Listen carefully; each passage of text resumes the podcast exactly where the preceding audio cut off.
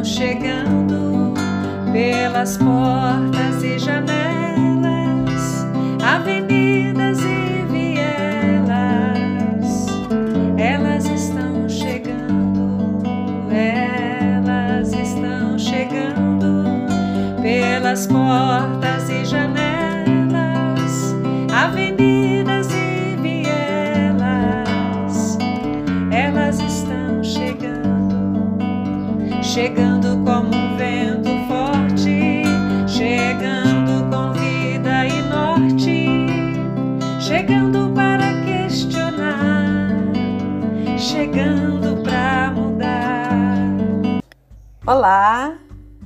sou a Ivonete Maria da Silva, uma goiana que vive aqui no Espírito Santo, em Cariacica. Eu sou professora, pedagoga, ativista, feminista de esquerda e militante dos direitos humanos. Pertenço ao Centro de Estudos Bíblicos, atuando na equipe de cidadania na elaboração de círculos bíblicos e também no Fórum de Mulheres do Espírito Santo. Contribuo para a nossa organização das mulheres aqui em Cariacica. Antes de iniciar a nossa conversa, que hoje será sobre bala, eu vou fazer uma breve memória das mulheres das quais já falamos desde que iniciamos o nosso podcast no dia 8 de março. As primeiras foram as matriarcas Sara, H, Setura, mulheres mães que, junto a Abraão, criaram seus filhos, a quem deram os nomes importantes na história do povo de Deus, como Isaac, Ismael e Setura. Ah, esse nome pouco lembrado, né? Também como Bala, a gente quase não ouve falar. Setura, como já vimos, quer dizer incenso, resina perfumada. Ela gerou seis filhos com Abraão. Entre eles, destaco o Madian, que se constituiu como um povo muito importante de onde veio o culto ao deus Javé. Outra matriarca, que já falamos, é Rebeca, interlocutora, respeitada, celebrada, ela que consolou Isaac quando perdeu sua mãe Sara. Mulher que soube escutar, ela foi destaque no meio do patriarcado. Sem preconceito, hospitaleira. Lembro também Lia e Raquel, as irmãs e esposas do mesmo homem, o primo, o primo Jacó, filho de Rebeca e Isaac. Lia, aquela que ao invés de Raquel, a noiva prometida a Jacó, se casou primeiro, por ser a primogênita. Ela deu vários filhos a Jacó e a sua caçula, que foi a Diná. Raquel, a pastora que encontra Jacó junto ao poço coletivo quando foi dar de beber ao seu rebanho. Raquel, por ser pastora, parece ser mais audaciosa, enquanto Lia permanece na lida da casa. Essas mulheres, junto com as outras da redondeza, se encontravam na tenda das mulheres para tratar dos seus assuntos de mulheres. Voltarei ao final a esse assunto. Tratamos hoje e no próximo encontro de duas mulheres que tinham a função de empregadas ou escravas. Zelfa, a empregada de Lia, que será tema da semana que vem, e Bala, a empregada de Raquel. As duas eram escravas de Labão.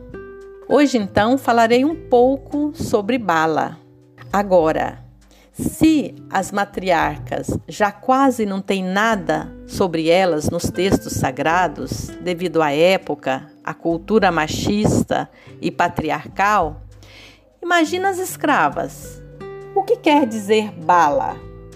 Ah, o nome Bala significa despreocupada. Labão deu Bala como empregada para Raquel, sua filha, quando ela se casou com Jacó, conforme a gente vê, lê no livro de Gênesis, capítulo 30, versículos 3 em diante. Então, vamos retomar um pouquinho a história dessas mulheres. Certo dia, Jacó pôs os pés na estrada e foi para o Oriente. Parou próximo ao poço e viu os rebanhos que costumavam beber naquele poço. Um desses rebanhos era o de Raquel. Ah, Jacó ficou sensibilizado e rolou a pedra da boca do poço para ajudar a dar de beber ao rebanho da moça. Aí deu um beijo em Raquel e começou a chorar. E aí se apresentou como filho da irmã de Labão, ou seja, o primo de Raquel. No que Labão disse: Você é meu osso e minha carne, Jacó ficou doido, apaixonado por Raquel, que era a filha mais nova de Labão. Ele serviu a Labão por sete anos em troca de Raquel, que era uma linda mulher. E aí, na noite de núpcias, Labão ofereceu Lia, a filha mais velha, no lugar de Raquel, justificando que o costume da região era que a filha mais nova não podia passar na frente da mais velha. E aí, Jacó trabalhou mais sete anos e ficou com as duas. Ora, Raquel era estéril e vivia cheia de ciúmes e entristecida de ver a sua irmã Lia já com quatro filhos e ela nada. Aí, um dia, foi reclamar para Jacó: Escute aqui, ou você me dá filhos ou eu morro. Jacó ficou bravo e disse: Por acaso eu sou Deus para lhe negar o fruto do seu ventre? Raquel respondeu: Ó, oh, aqui está a minha escrava Bala. Una-se a ela para que eu possa ter filhos por meio dela. E aí, a escrava de Raquel, a pedido dela, se uniu a Jacó e logo se engravidou de Dan e posteriormente de Neftali. Bala gerou dois filhos que juntos constituíram as doze tribos de Jacó. Bem depois, mais tarde, alguns anos mais tarde, Raquel também teve o seu primeiro filho e deu a ele o nome de José. Bacana, não é? Bacana é que quando a Bíblia começa a contar a história de José, ela dá uma notícia curiosa a respeito dos filhos de Zelfa e Bala. Ela diz que José, o primeiro filho de Raquel, ajudava os filhos de Zelfa e de Bala, escravas mulheres de seu pai. José, você se lembra dele, né? Aquele que usava uma túnica de mangas longas. Ele era da mesma idade que Diná e gostavam de brincar juntos e de ouvir as histórias que Diná contava da tenda das mulheres. Era sensível à dor das mulheres e mais tarde também à dor dos pobres. Bala, escrava, sem liberdade para dispor ou decidir sobre sua própria vida, sobre o seu corpo. Aliás, ela não era diferente das outras mulheres. Foi entregue de presente pelo seu dono Labão, que costumava usar e depois que não queria mais, trocava ou vendia suas mulheres conforme seu bel prazer. Como o costume da época, as escravas eram usadas para dar filhos, dar prazer e dinheiro ao seu dono. Nos coloquemos na pele de Bala. Quem nunca ouviu falar essa expressão depois de uma longa convivência desgastada que o homem fala: "Ah, vou trocar minha mulher por duas de quinze". Talvez a notícia que está em Gênesis 37, versículo 2, de que José, filho de Raquel, com 17 anos, ao pastorear o rebanho com seus irmãos, ele ajudava os filhos de Zelfa e de Bala, revele um gesto de ternura e de reconhecimento para com essas mulheres exploradas, tratadas como objetos nas mãos dos homens. Mais do que isso, a Bíblia não diz nada sobre Bala. Mas já por ter seu nome citado na Bíblia, por terem lembrado seu nome, por ter gerado filhos que somaram aos filhos de Lia, Raquel e Zelfa, para constituir as doze tribos de Jacó, essas mulheres empoderadas fizeram a diferença e deixaram marcas na história do povo de Deus e não poderão jamais ser esquecidas. Imagine agora você o encontro dessas mulheres todas na tenda das mulheres. Ah, a tenda vermelha, onde as mulheres se reuniam nos dias que estavam menstruadas ou na ocasião dos seus partos. Ah, você ainda não leu ou ainda não assistiu ao filme A Tenda Vermelha? Poxa, vale a pena. O que elas faziam ali, juntas naquela tenda? Qual o papel que cada uma dessas mulheres ocupavam na casa, na família, na educação dos filhos e filhas? Sobre o que essas mulheres conversavam quando se reuniam? Acho que elas se preocupavam uma com as outras, educavam juntas os seus filhos e filhas, pois eram de todas. Com quem você acha que José aprendeu a ser solidário? Ah, com certeza, sua mãe Raquel, mas também com Bala, com Lia, com Zelfa. Essas mulheres eram amigas, companheiras. Cada uma delas era mãe dos filhos das outras, ajudando a educar, a cuidar, como as mulheres pobres fazem. Oh, companheira, me ajude, eu não posso andar só. Eu sozinha ando bem, mas com você ando melhor. O costume da época era de escravas serem dadas como instrumento ao bel prazer do Senhor para gerar filhos nos seus corpos. Isso lembra da nossa luta contra todo tipo de escravidão e violência sofrida pelas mulheres. Hoje, a cada oito minutos, uma mulher é estuprada no Brasil.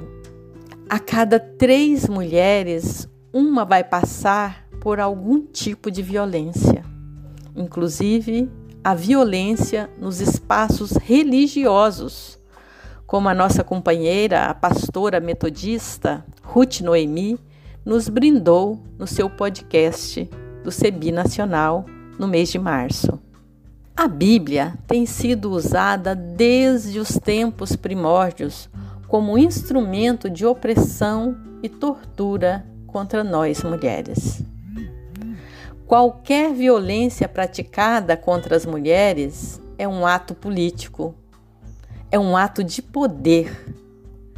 Ao estuprar o corpo de uma mulher, o homem diz que a mulher está sob o seu jugo. As memórias das violências que nós mulheres sofremos hoje em dia a memória da escrava Bala nos faz lembrar das inúmeras mulheres escravas que assumiram lideranças na nossa história, nos quilombos do nosso país. Você já ouviu falar da história de Zeferina? Que existe um documentário chamado Zeferinas Guerreiras da Vida? Pois é, esse documentário trouxe para nós a história de Zeferina, uma escrava que viveu em Salvador, Bahia, no século XIX, e que é fonte de inspiração de mulheres batalhadoras que estudaram a fundo a sua história para dar o nome à comunidade em que vivem. Mas quem foi essa mulher? E qual a representatividade dela para o povo negro? De origem angolana, na primeira metade do século XIX, Zeferina foi trazida ainda criança para o Brasil nos braços de sua mãe Amália, direto para Salvador. Escrava, sofrendo com as atrocidades que a escravidão lhe impunha e com personalidade transgressora, segundo a historiadora Silvia Barbosa, ela saiu em luta da sua liberdade. É, Zeferina fundou o Quilombo do Urubu e se tornou uma importante personagem nas insurreições negras na Bahia do século XIX. Valente mulher, ela organizou índios escravos fugitivos e libertos que queriam a libertação para todos os negros na província de Salvador. Segundo o historiador Walter Passos, uma mulher que conseguiu unificar, em pleno século XIX, homens e mulheres. Com grandes ambições, Zeferina sabia que o quilombo era um princípio libertador. Poderia ruir e viu a necessidade de se unir com os nagôs para invadir a cidade, matar os brancos escravocratas para, enfim, construir uma liberdade plena para todo o povo negro. Embora em desvantagem, ela e sua tropa não desistiram da luta. Foi presa, continuou altiva e fiel aos seus objetivos. Zeferina acreditava que podia fazer muito mais e que, mesmo que as batalhas parecessem perdidas, havia outros caminhos. Hoje, quase 200 anos depois, as Zeferinas são outras, mas o ideal libertário e a luta permanecem. Por isso, a importância desse documentário, que é uma história que sempre deve ser lembrada, porque é uma reparação permanente que a sociedade tem que fazer, além de mostrar para o Brasil e para o mundo quem foi a guerreira Zeferina.